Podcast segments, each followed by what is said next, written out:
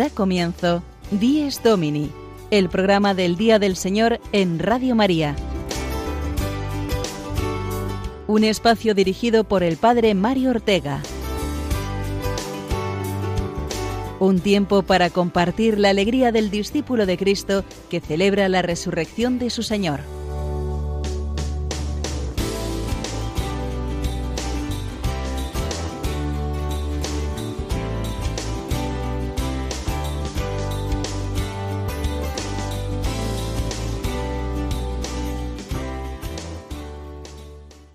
Buenos días y feliz día del Señor, queridos oyentes, en este domingo vigésimo primero del tiempo ordinario, último del mes de agosto. Recibid el saludo cordial del Padre Mario Ortega y de cuantos realizamos este programa cada semana. Nos vamos acercando al ocaso del verano y por tanto ya empiezan a asomar para las familias la vuelta de los niños y no tan niños a los estudios, programar un nuevo curso, Ojalá que todas las experiencias vividas este verano nos ayuden a entrar con ánimo decidido y lleno de esperanza en la actividad cotidiana. Precisamente las familias son protagonistas esta semana. Supongo que ya sabéis por qué. Porque se está celebrando su encuentro mundial que cada tres años, desde 1994, por iniciativa de San Juan Pablo II, la Iglesia convoca en distintas ciudades del mundo. Esta vez ha sido, o está siendo, mejor dicho, Dublín, la sede que acoge a miles de familias de los cinco continentes. Y ayer llegó el Santo Padre Francisco a la capital irlandesa, donde por la noche celebró una hermosa vigilia de oración y fiesta en el estadio Croke Park, con tantos esposos, niños y jóvenes que han querido renovar su unión familiar con Cristo en el centro, viviendo esta experiencia de comunión con otras familias. Haremos referencia a las palabras del Papa anoche, así como a los preparativos de la misa de clausura que tendrá lugar esta tarde a partir de las cuatro y que podréis seguir por las ondas de esta tu emisora, la radio de la Virgen Nuestra Madre.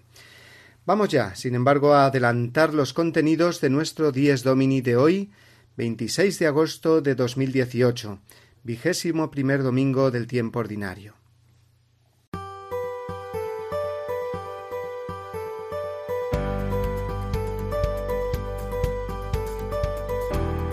Comenzaremos con la reflexión inicial en torno al lema elegido para el Encuentro Mundial de las Familias que se está celebrando y que reza así El Evangelio de la Familia, Alegría para el Mundo.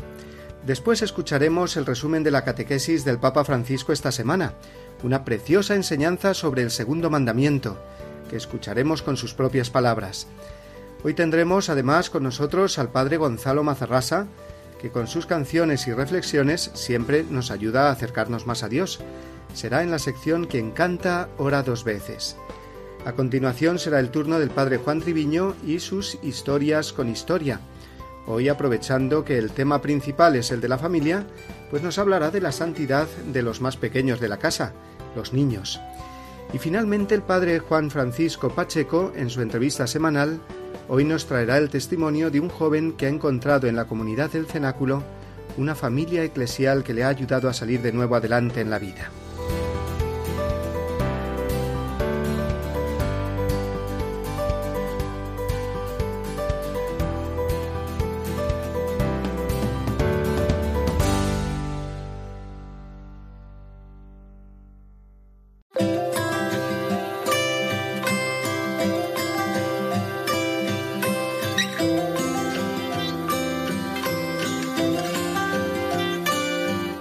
Evangelio de la Familia, Alegría para el Mundo.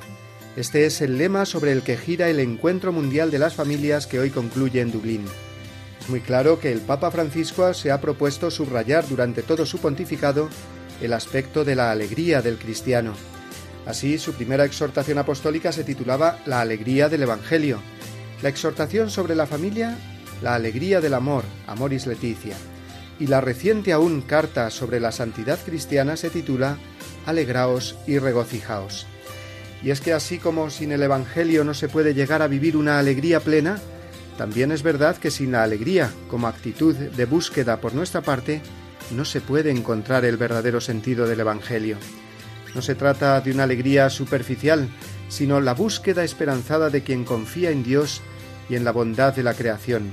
Aun a pesar de la multitud de motivos para la tristeza que nos puede dar nuestra frágil condición, y las amenazas de un mundo que vemos demasiado injusto y egoísta. El Evangelio de la familia, alegría para el mundo. Con ello se nos quiere decir que la familia es siempre un bien para la persona, una fuente de alegría, si la cuidamos y la vivimos como Dios nos enseña. La familia es siempre buena para el hombre, que no ha venido a este mundo para vivir en soledad, sino para ser acogido y acoger. La familia, la unión amorosa y fecunda entre el hombre y la mujer bendecidos por Dios en los hijos, es un generador continuo de alegrías. Todos me diréis que también de cargas y sufrimientos, que las relaciones en familia suponen muchas renuncias, sacrificios y desvelos. Y es verdad, porque la elección del amor conlleva necesariamente las renuncias por amor a nuestros egoísmos, comodidades y seguridades personales. Quien no carga con su cruz y me sigue no puede ser discípulo mío, nos dice siempre Jesús. Pero el cristiano está sostenido no por la tristeza, que aboca a la desesperación y al absurdo, sino que la verdad en la que deposita toda su existencia es una alegría infinita. Dios es amor omnipotente, Él es superior a todo el mal que me pueda acechar. Es un Dios que nos ha salvado en Jesucristo y nuestra victoria sobre el mal y la muerte, estando con Cristo resucitado, es una realidad, no un sueño o una utopía. La familia es vivir para otros y recibir de otros, y esto, aunque cueste esfuerzo, es siempre una fuente inagotable de alegría. Por eso casan también Evangelio y familia. Por eso Dios nos dice que el hombre y la mujer formarán una sola carne, y les manda, creced y multiplicaos. Por eso la familia es la escuela más humana y más divina, porque desde los lazos más fuertes y arraigados en el ser humano, lazos de ser esposo, padre, hijo, hermano, uno puede llegar a la alegría mayor de conocer a Dios Padre, hermano y amigo, la Trinidad Santa, que es la familia divina y la fuente de toda alegría. Evangelio y familia son indisociables, por eso la Iglesia siempre presentará la familia como el camino para que cada hombre en este mundo pueda vivir el amor humano y también el amor divino, para que desde cada familia se aprenda a crear vínculos familiares con todas las personas que nos rodean, para que, lejos de quedarse en palabras bonitas y en utópicos usados, el mundo llegue a ser una auténtica familia.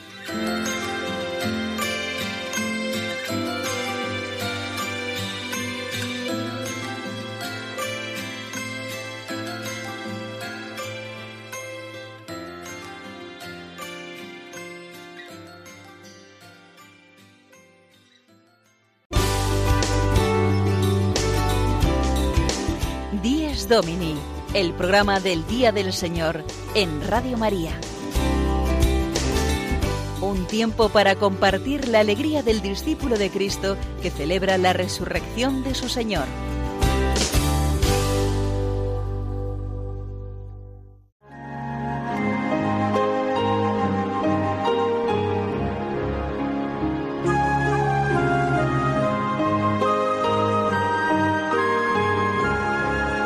Cristo, alegría del mundo, resplandor de la gloria del Padre. Bendita la mañana que anuncia tu esplendor al universo. En el día primero tu resurrección alegraba el corazón del Padre.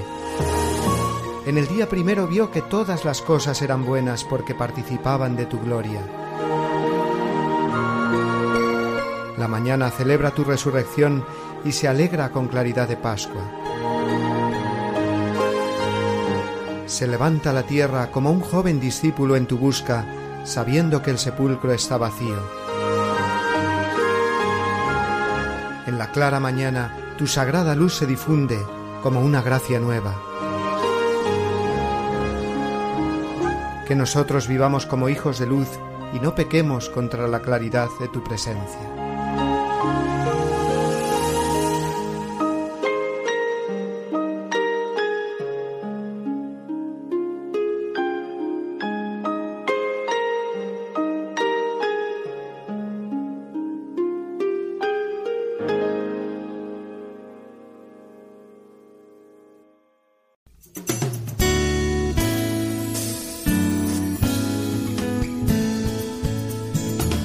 Iglesia desde Roma, la noticia semanal desde la ciudad eterna.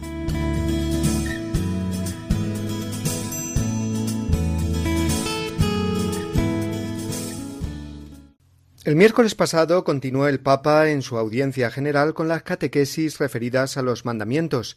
En concreto habló del segundo mandamiento de la ley de Dios. No tomarás el nombre de Dios en vano. Nos pensamos muchas veces que este mandamiento simplemente pues eh, nos indica no decir malas palabras contra Dios, contra la Virgen, no jurar en falso, pero significa mucho más. Tiene un trasfondo teológico, espiritual, que el Papa explicó en su catequesis y que ahora escuchamos en el resumen que hizo en castellano. Queridos hermanos, el segundo mandamiento del Decálogo dice, no tomarás el nombre de Dios en vano. En la Biblia el nombre señala la verdad íntima de las cosas y la verdad de las personas. Con frecuencia indica la misión. Así Abraham y Simón Pedro cambian su nombre cuando reciben su nueva misión. En los ritos hebreos, el nombre de Dios solo es proclamado solemnemente en el día del gran perdón. El pueblo es perdonado porque a través del nombre entra en contacto con la vida de Dios mismo, que es misericordia. Pronunciar el nombre de Dios quiere decir asumir la realidad de Él, entrar en íntima relación con Él a nosotros cristianos, este mandamiento nos recuerda que hemos sido bautizados en el nombre del Padre y del Hijo y del Espíritu Santo y que debemos vivir nuestra vida cotidiana en comunión real con Dios, sin hipocresía, vivir como los santos, cuyo ejemplo de vida toca el corazón de todos y hace más creíble el anuncio de la Iglesia. En la cruz, Cristo ha llevado sobre sus espaldas nuestro nombre, también todo el mal que hay en nosotros para poner su amor en nuestro corazón. Así en este mandamiento descubrimos que vale la pena tomar con nosotros el nombre de Dios porque Él nos ha llevado consigo hasta el final.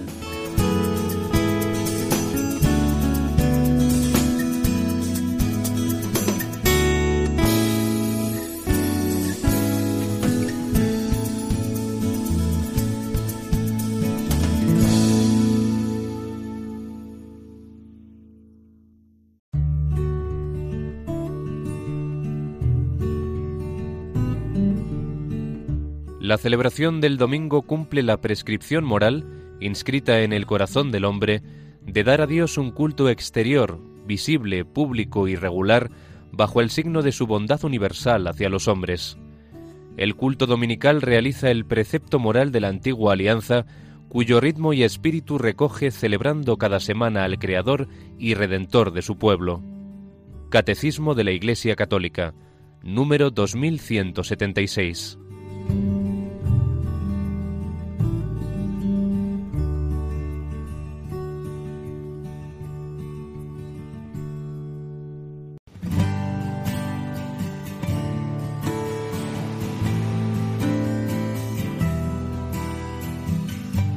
Quien canta, ora dos veces.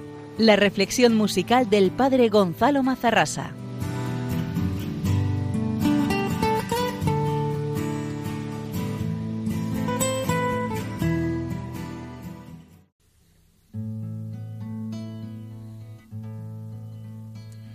Me basta porque sé que estás aquí, encerrado en una urna de cristal volando a lomos de una nube gris, caminando de nuevo sobre el mar. Me basta porque sé que estás aquí, aunque no se te oiga respirar, ni tan siquiera el corazón latir. Me basta con tu nombre pronunciar me basta porque sé que estás aquí, preparándonos una eternidad, aunque tengamos antes que morir, para poder después resucitar. Me basta porque sé que estás aquí. Que nada nos puede separar, ni la angustia, ni el hambre, ni el sufrir, ni el peligro, la espada o la precariedad. Me basta porque sé que estás aquí y que eres el principio y el final que te obedece el tiempo y el sol sale para ti, que das orden al viento y deja de soplar. Me basta con poder decir que sí y darte mi permiso para entrar, que tu palabra se haga carne en mí y que se cumpla así en todo tu voluntad. Me basta si al morir puedo decir que todo se ha cumplido y exhalar el último suspiro inclinándome hacia ti para rendir mi espíritu y luego volar.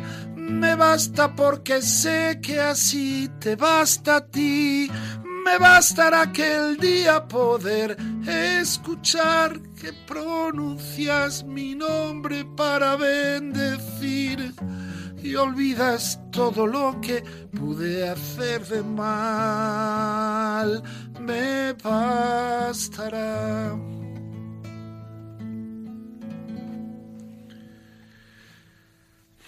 La fe cristiana es una persona, Jesucristo, Ahí está todo y no hay nada fuera de Él que podamos necesitar. Él es el comienzo y el fin, el alfa y la omega. Desde estas canciones que son o quieren ser oración, vamos a rezar a Jesucristo, a veces directamente como ahora, a veces a través de la Virgen María, de otros santos que le han amado más todavía pero siempre a Él. Él es el principio y el final. A Él le obedece el tiempo y el sol también sale para Él. Él está con nosotros caminando sobre el mar de nuestras vidas que parece tan, y lo es, tan inestable. El mar es la muerte en la Biblia. Él es el que camina sobre la Biblia, Jesucristo, el Señor. Y no buscamos ninguna otra cosa. También, tampoco tenemos nada que daros ajeno a Él. No tenemos nada que daros que no sea Él. Directa o indirectamente, todo te conduce, nos conduce a Él. Yo le pido en este domingo, en este día del Señor, Dominica Díez, día del Señor, que resucitado como está, nos resucite también a nosotros en nuestro vivir cotidiano el domingo es Cristo hecho día para nosotros. Es el día que ha hecho el Señor y por eso nosotros vivimos del domingo y cantamos en el domingo la resurrección. La Santísima Virgen María fue la única persona, yo le di muchas vueltas esta última Pascua, la única persona sobre la faz de la tierra que el sábado santo conservaba la fe. Todos los demás, Pedro, Santiago, Juan, María Magdalena, las piadosas mujeres, nadie creía en la resurrección, a pesar de que Jesucristo lo había dicho insistentemente. Nadie creía en la resurrección, solamente una mujer, María. Por eso vamos a encomendarnos a ella. María, tú que creíste en el primer domingo, en el domingo primordial, que iba a resucitar, que no acompañaste a las mujeres al sepulcro con los aromas porque sabías que no era necesario. Haz que nuestro domingo, que es el Señor, tu Hijo resucitado, nos convierta en hijos tuyos, en hijos del Padre, para la vida del mundo.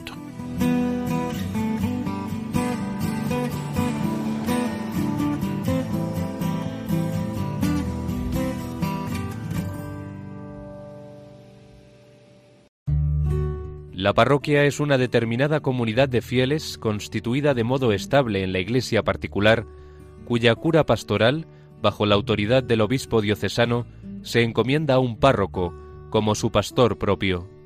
Es el lugar donde todos los fieles pueden reunirse para la celebración dominical de la Eucaristía. La parroquia inicia al pueblo cristiano en la expresión ordinaria de la vida litúrgica, le congrega en esta celebración, le enseña la doctrina salvífica de Cristo, practica la caridad del Señor en obras buenas y fraternas. Catecismo de la Iglesia Católica, número 2179.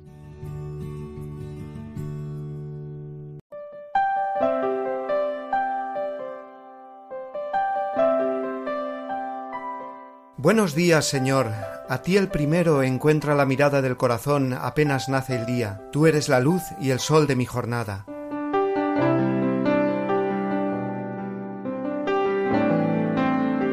Buenos días, Señor. Contigo quiero andar por la vereda. Tú, mi camino, mi verdad, mi vida. Tú, la esperanza firme que me queda.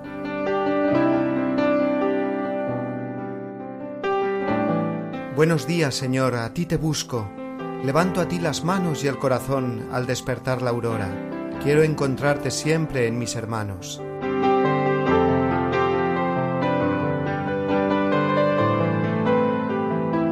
Buenos días, Señor resucitado, que traes la alegría al corazón que va por tus caminos, vencedor de tu muerte y de la mía.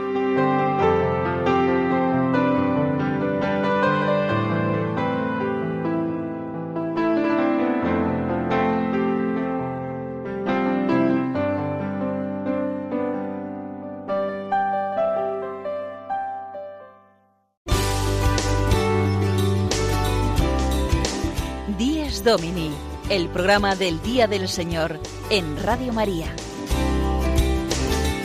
Un tiempo para compartir la alegría del discípulo de Cristo que celebra la resurrección de su Señor.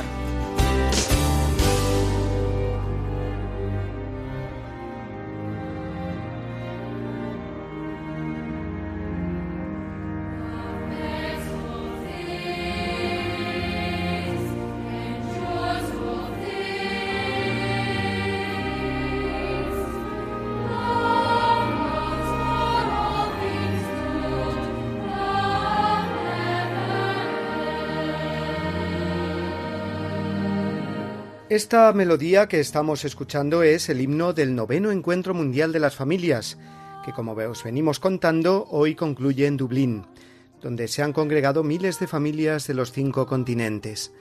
Desde el pasado martes, eh, que se inauguró, se han sucedido una serie muy variada de actos formativos, festivos, artísticos, culturales, litúrgicos y de oración, siempre con el fin de hacer presente el lema de este encuentro, el Evangelio de la familia, alegría para el mundo. Los días previos al fin de semana, las familias asistentes a este encuentro mundial han podido asistir a un congreso pastoral para profundizar en los grandes temas de la exhortación Amoris Letizia, concretamente en la relación de la familia con las tres virtudes teologales, familia y fe, familia y esperanza, familia y amor pero sin duda todos esperaban los momentos cumbre de estos días con la llegada del Papa Francisco a Irlanda, la cual se produjo ayer por la mañana.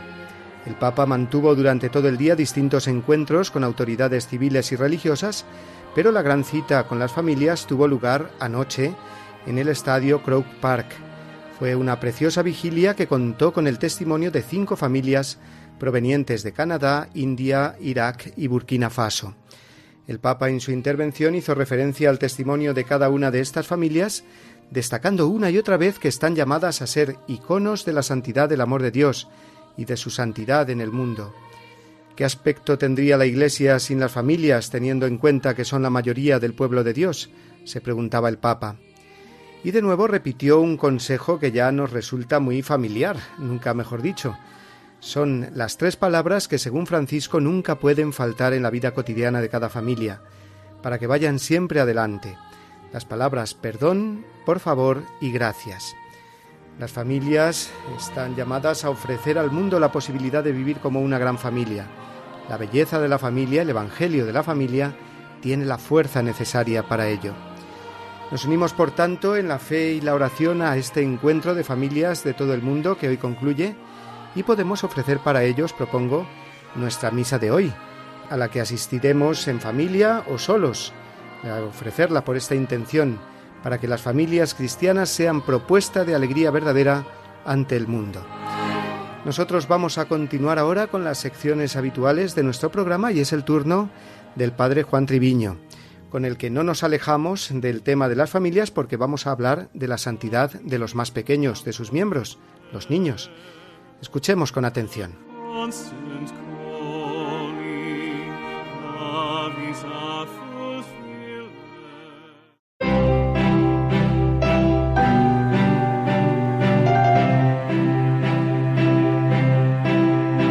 Historias con Historia, una sección a cargo del padre Juan Treviño.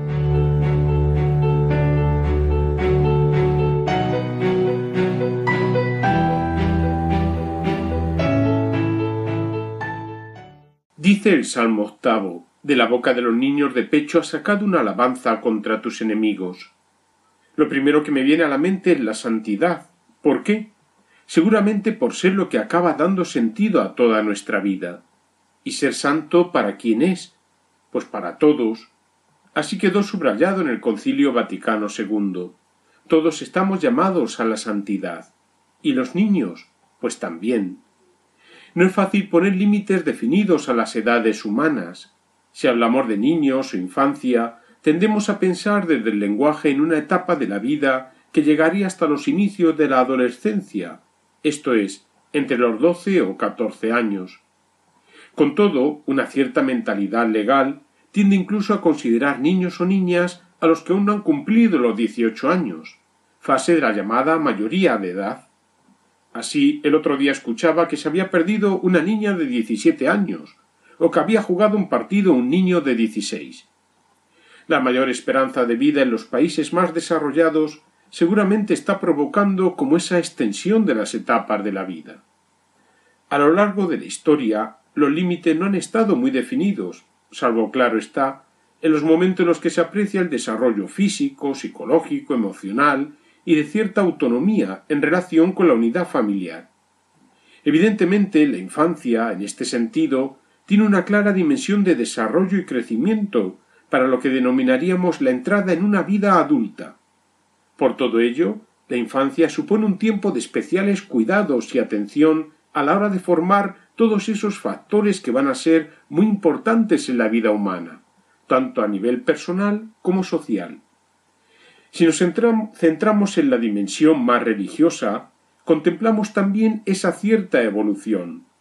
En el pueblo judío, la vida humana se valoraba en su concepción, se ponía en relación con el Dios de Israel por la ofrenda y algún rito, circuncisión, poner el nombre, presentación en el templo, se iba introduciendo en la educación de la ley los profetas, hasta la inclusión, diríamos, en la edad adulta, hacia los doce años, con la lectura sinagogal y el cumplimiento de la vocación, particularmente matrimonial, aunque también se daba la plena dedicación profética o alguna otra consagración. Por eso, en el Evangelio, como en algunos pueblos circundantes, llamaba mucho la atención que Jesucristo mostraba hacia los niños, seguramente los menores de unos diez años, cuando tendían a regañarlos por interrumpir o meterse en medio de cosas religiosas de los mayores.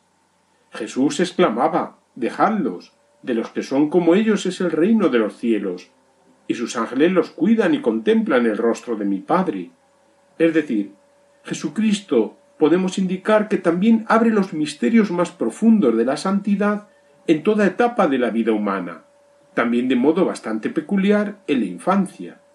Parece mostrarse una capacitación nueva. La vida normal a nuestros ojos, de nacer, crecer, desarrollarse, formar familia, consagrarse, envejecer o morir, y también misteriosamente que la santidad no se mida por los años, sino por la plenitud del amor aun edades muy tempranas, incluso infantiles. En ese aspecto tiene todo su sentido cómo la Iglesia comenzó muy pronto a conceder la vida divina por medio de los sacramentos de la iniciación cristiana, incluso a los infantes sin uso de razón. En una panorámica general de la historia de la Iglesia, llama la atención que hay numerosos niños santos, pero es mucho más llamativo que gran parte de ellos son mártires. Recordemos, por ejemplo, a los santos inocentes, esos menores de dos años mandados matar por el rey Herodes en la búsqueda de eliminar a Jesús, o en las persecuciones romanas, donde, a pesar de no ser lo más frecuente, numerosos niños murieron como parte de familias cristianas, o más específicamente aún por pretender que ante la fragilidad de la edad fuese más fácil que renegasen de la fe. Tenemos historias como la de San Tarsicio, los santos niños Justo y Pastor, Santa Eulalia o Santa Inés, por citar algunos de los más conocidos. Particularmente reseñables son los niños o adolescentes mártires de la castidad a lo largo de la historia, como la de San Pelayo o Santa María Goretti, verdaderos ejemplos de pureza y de fortaleza en el, en el combate cristiano, o la de San José, ese adolescente que grita viva Cristo Rey ante los torturadores. Otros muchos eran miembros de familias cristianas o de comunidades en las que murieron como los mártires de la Revolución francesa o los de Corea. Como se ve, nos hallamos ante esos misterios de vidas plenas llenas de Dios a edades muy tempranas, verdaderas joyas de la corona de la Iglesia. Un caso excepcional nos ha sido presentado en el año que acaba de culminar en Fátima. Dos niños, Francisco y Jacinta, se han convertido prácticamente en los primeros en ser canonizados más allá del camino martirial. Se trata de una verdadera novedad histórica, que subraya cómo la santidad es asequible a cualquier estado y edad. Ellos, más allá de ver a la Virgen María, vivieron la plenitud del amor a Dios y al prójimo, y gran paradoja, pronto fueron directamente al cielo. Con todo, entendámoslo, fue un camino especial para ellos y bien de todos. Lo habitual, según vemos, es ir creciendo y en esa etapa vital ser todo lo santo que Dios pida. Como siempre, podemos invitar a algunas aplicaciones. No temer ofrecer caminos de santidad a los más pequeños que tengamos cerca, hijos, nietos, niños de catequesis, sin extravagancias, pero confiando que Dios actúa. Ofrecer de parte de Dios en su Iglesia los medios con los que ayuda a los niños, el especial cuidado de los sacramentos de la iniciación cristiana, bautismo, confirmación, Eucaristía. La Iglesia marcó como edad de referencia, al menos en el occidente cristiano, esa edad de los siete años, discreción, para recibir la Eucaristía animar a los niños que también puedan ser misioneros, con oración, compartir, hablar de Jesús, incluso tantas veces como los pequeños cuestionan o animan la fe de los mayores. ¿Por qué tú no vas a misa si es tan importante? diría alguno ante el sorrojo de los padres no practicantes. Por último, la gran importancia de la familia como núcleo donde cada uno está llamado a nacer, crecer y desarrollarse. Feliz y Santo Domingo, Día del Señor.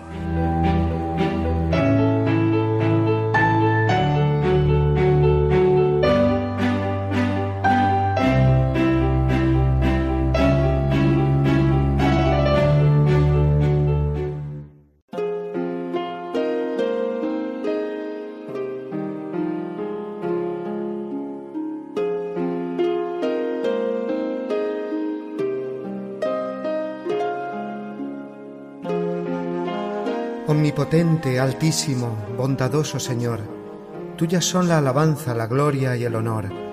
Tan solo tú eres digno de toda bendición, y nunca es digno el hombre de hacer de ti mención. Loado seas por toda criatura, mi Señor, y en especial loado por el hermano Sol, que alumbra y abre el día, y es bello en su esplendor, y lleva por los cielos noticia de su autor. Loado seas por toda criatura, mi Señor, y en especial loado por el hermano Sol, que alumbra y abre el día, y es bello en su esplendor, y lleva por los cielos noticia de su autor.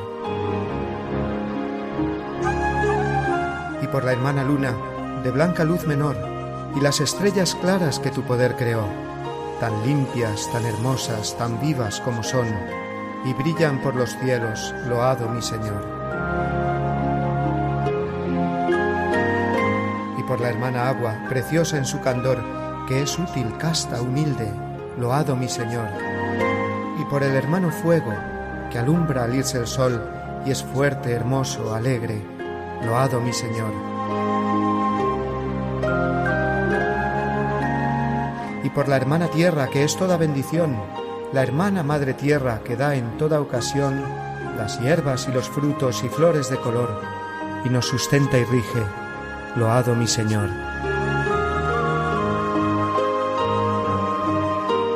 Y por los que perdonan y aguantan por tu amor los males corporales y la tribulación, felices los que sufren en paz con el dolor, porque les llega el tiempo de la consolación.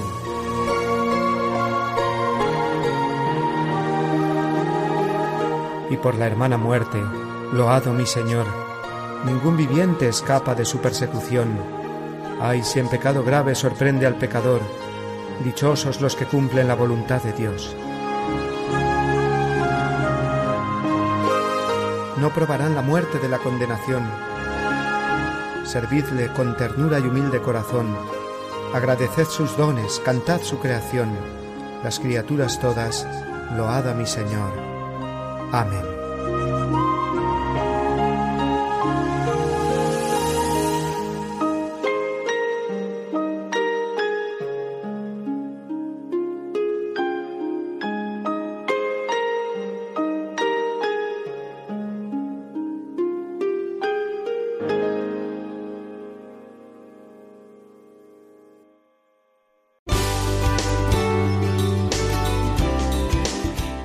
Domini, el programa del Día del Señor en Radio María.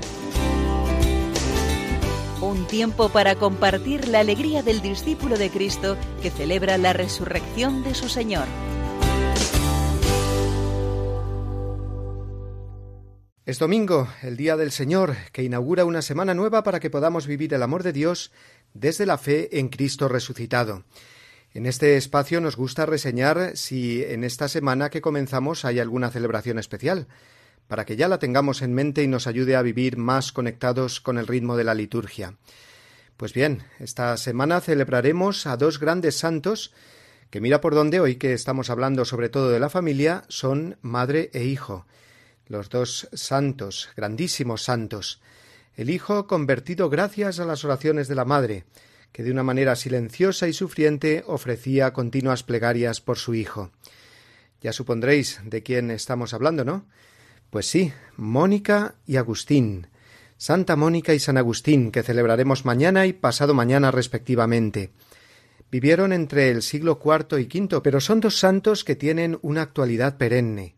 Mónica representa a todas las madres que con mucha fe piden por el bien espiritual de sus hijos, y San Agustín es el modelo de todo hombre que busca la verdad con sinceridad y que experimenta tantos vaivenes en la vida, movido por el pecado muchas veces, pero más y definitivamente por la gracia, cuando vive con humildad y descubre a Dios en su interior. Hay un momento clave en la fe compartida de estos eh, dos santos, madre e hijo, y es cuando una vez convertido Agustín al cristianismo, se disponen a regresar desde Roma a Tagaste, su lugar de origen. En esos días previos al viaje, Mónica cae enferma y ella intuye que morirá. Es entonces cuando San Agustín y Santa Mónica mantienen una conversación preciosa sobre la vida eterna y la misión cumplida en esta vida. Se desarrolla en la playa de Ostia de Roma y os invito a que escuchemos esta escena tomada de la película de San Agustín.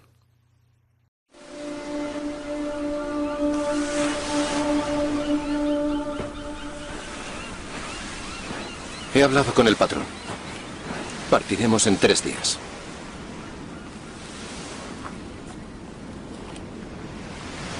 Siempre quise ser enterrada en mi tierra, en África.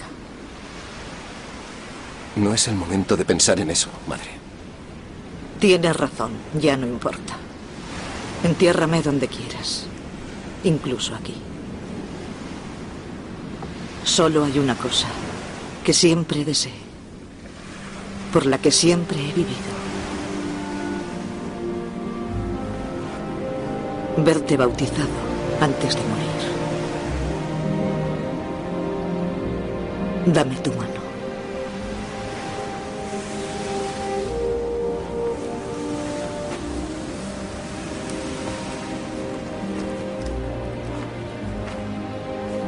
No hay ninguna necesidad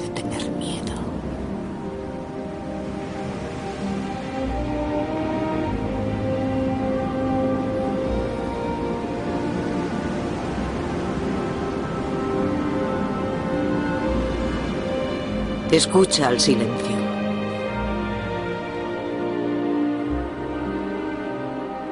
Nuestra vida es como una concha, frágil, temporal.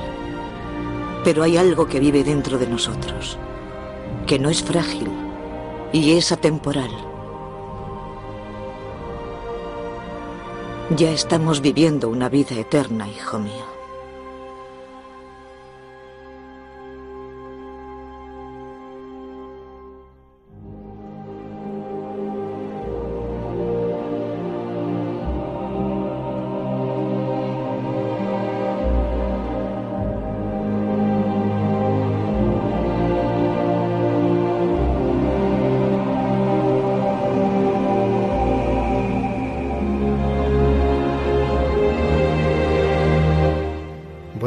Pues que sirva este recuerdo de Santa Mónica y San Agustín para que los invoquemos especialmente esta semana, que los celebraremos el 27 y el 28 de agosto.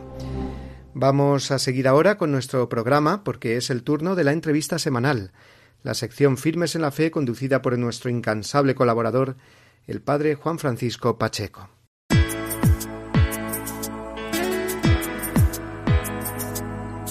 Firmes en la Fe la entrevista de la semana de la mano del padre Juan Francisco Pacheco.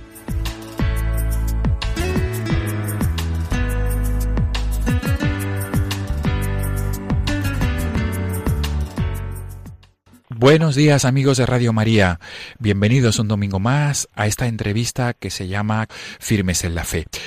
Esta mañana queremos dedicar la entrevista de este domingo a la comunidad del cenáculo. La comunidad del cenáculo es una institución que surge, una institución religiosa que surge a raíz del trabajo de una religiosa, Sor Elvira, que en 1983 comienza su trabajo gracias a su intuición con personas que estaban en la adicción de las drogas. Así surge la comunidad del cenáculo, que ahora mismo se encuentra también en España. Tiene varias casas, concretamente una se encuentra en la localidad barcelonesa de San Celoni. Hasta allí nos trasladamos a través del teléfono porque se encuentra con nosotros esta mañana Joan Catalá, que es un joven de 23 años valenciano que lleva viviendo en esta casa tres años. Joan, buenos días. Buenos días, padre. ¿Qué tal? ¿Cómo estás? Muy bien. Feliz Día del Señor. Igualmente. Que, Joan, la primera pregunta de recibo es eh, ¿cómo te encuentras en la casa de, de la comunidad del Cenáculo de San Celoni y cómo fue llegar hasta ahí, Joan? Bueno, ahora mismo me encuentro muy bien, la verdad.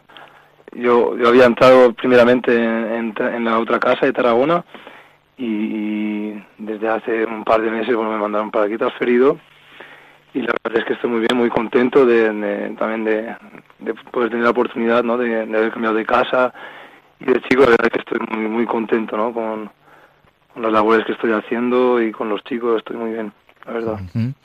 Joan, eh, vamos a recordar a nuestros oyentes que sobre Elvira, la religiosa que comienza toda esta andadura en Saluzzo, en Italia, ella eh, comienza su andadura rezando por los jóvenes drogadictos que se encontraban que ella encontraba por las calles de aquella ciudad. Después improvisa un pequeño centro con los primeros jóvenes que le acompañaron y ella vivía con ellos las 24 horas y estaba pegada a cada uno de ellos cuando llegaban los momentos más difíciles, ayudándoles a pasar este, ese mal trance. Esto, Joan, que, empezó a hacer eh, Sor Elvira, es lo que, con lo que tú te encontraste, ¿verdad? En la casa de San Celoni, en Barcelona. Bueno, la verdad es que aquí en comunidad llevamos una vida eh, muy sencillita, ¿no? Pues eh, nos levantamos temprano, la primera cosa que hacemos al levantarnos es ir a la capilla donde rezamos un rosario de buena mañana y después pues siempre tenemos alguna actividad que podemos hacer, como la compartida de evangelio, o también nos gusta mucho la música y el baile, podemos hacer alguna actividad de baile o, de canciones. Eh, hay catequesis también, porque ahora nuestra madre Elvira ya no puede hablar porque está un poco, un poco enferma y tenemos catequesis grabadas de, la fundadora, la que también pues escuchamos, ¿no? Y nos ayuda también desde, desde los CDs, ¿no? y bueno, que iba diciendo, una vida muy sencilla, ¿no? Donde lo que nos propone, ¿no? La, la comunidad, que es la amistad, verdadera, el trabajo y la oración, son los, tres pilares que lleva la casa. Y bueno, la, la, la, casa, la comunidad se mantiene de, por, la, por la divina providencia, ¿no?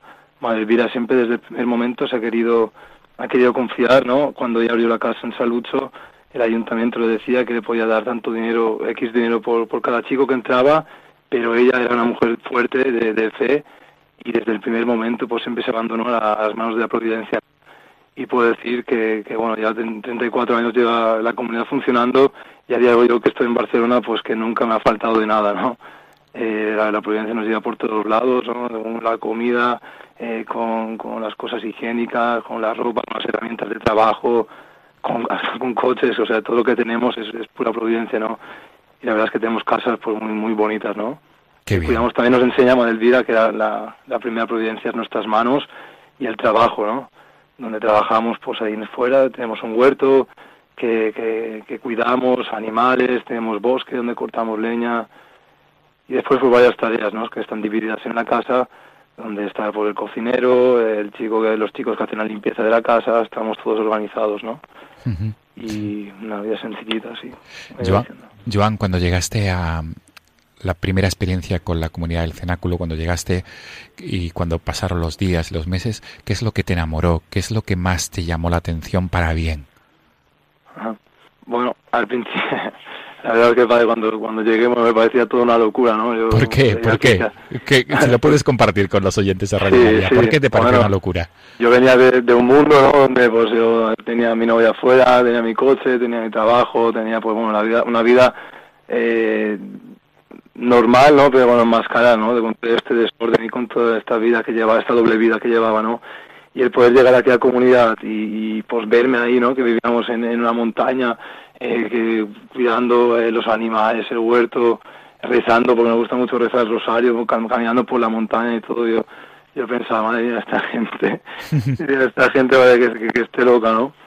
Al principio, ¿no? Pero realmente pues me di cuenta, ¿no? Al principio la oración fue una cosa que me costó bastante y lo hacía por inercia, ¿no? Pero al final me di cuenta que descubrí algo, ¿no? También eh, descubrí algo fuerte que, que, que, me ayudó, o sea, que a estar también en, los momentos difíciles, ¿no? Descubrí la oración y la paz que conseguía, ¿no? Una paz que, que, que nunca había experimentado, la verdad, ¿no? En mi vida.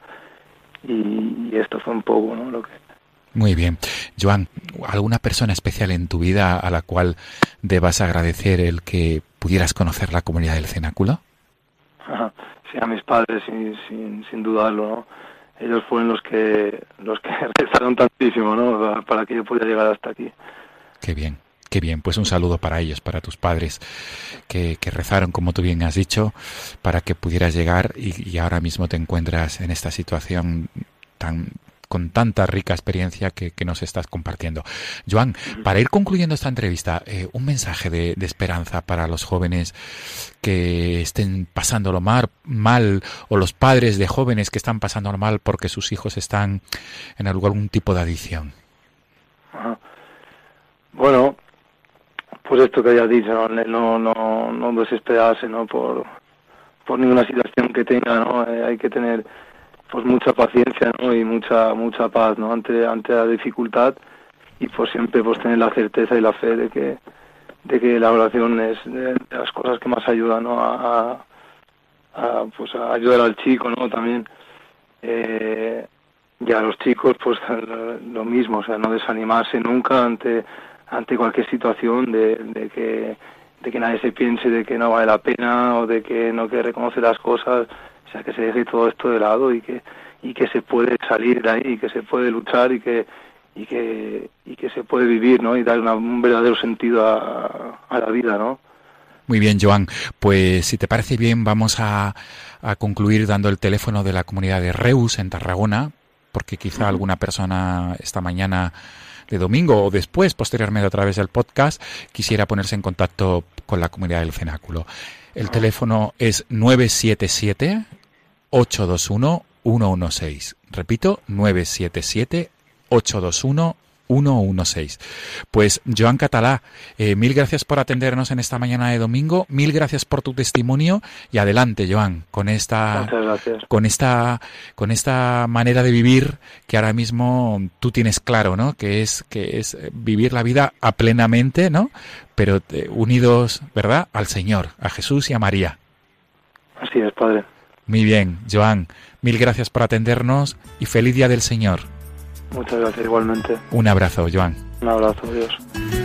Amigos de Radio María, nos volvemos a encontrar el próximo domingo, Dios mediante. Hasta entonces, feliz día del Señor.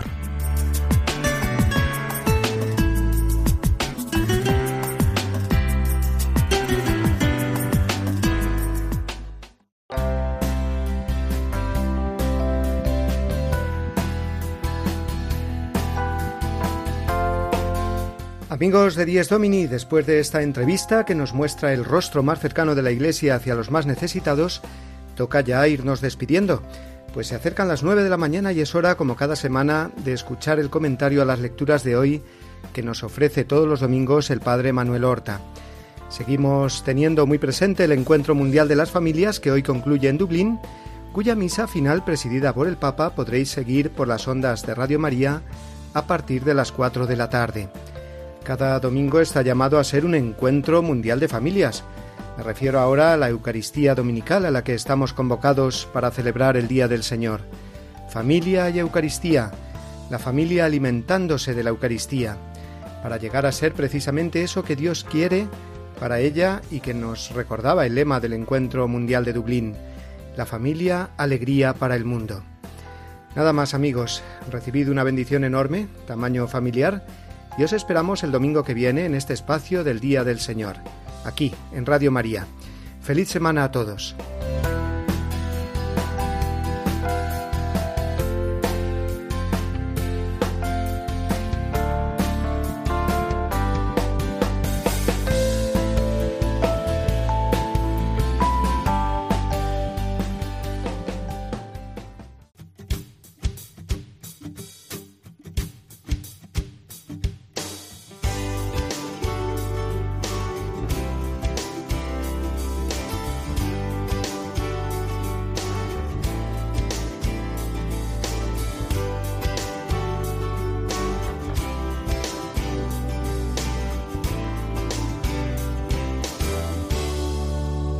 Así termina Dies Domini, el programa del Día del Señor en Radio María. Un espacio dirigido por el Padre Mario Ortega.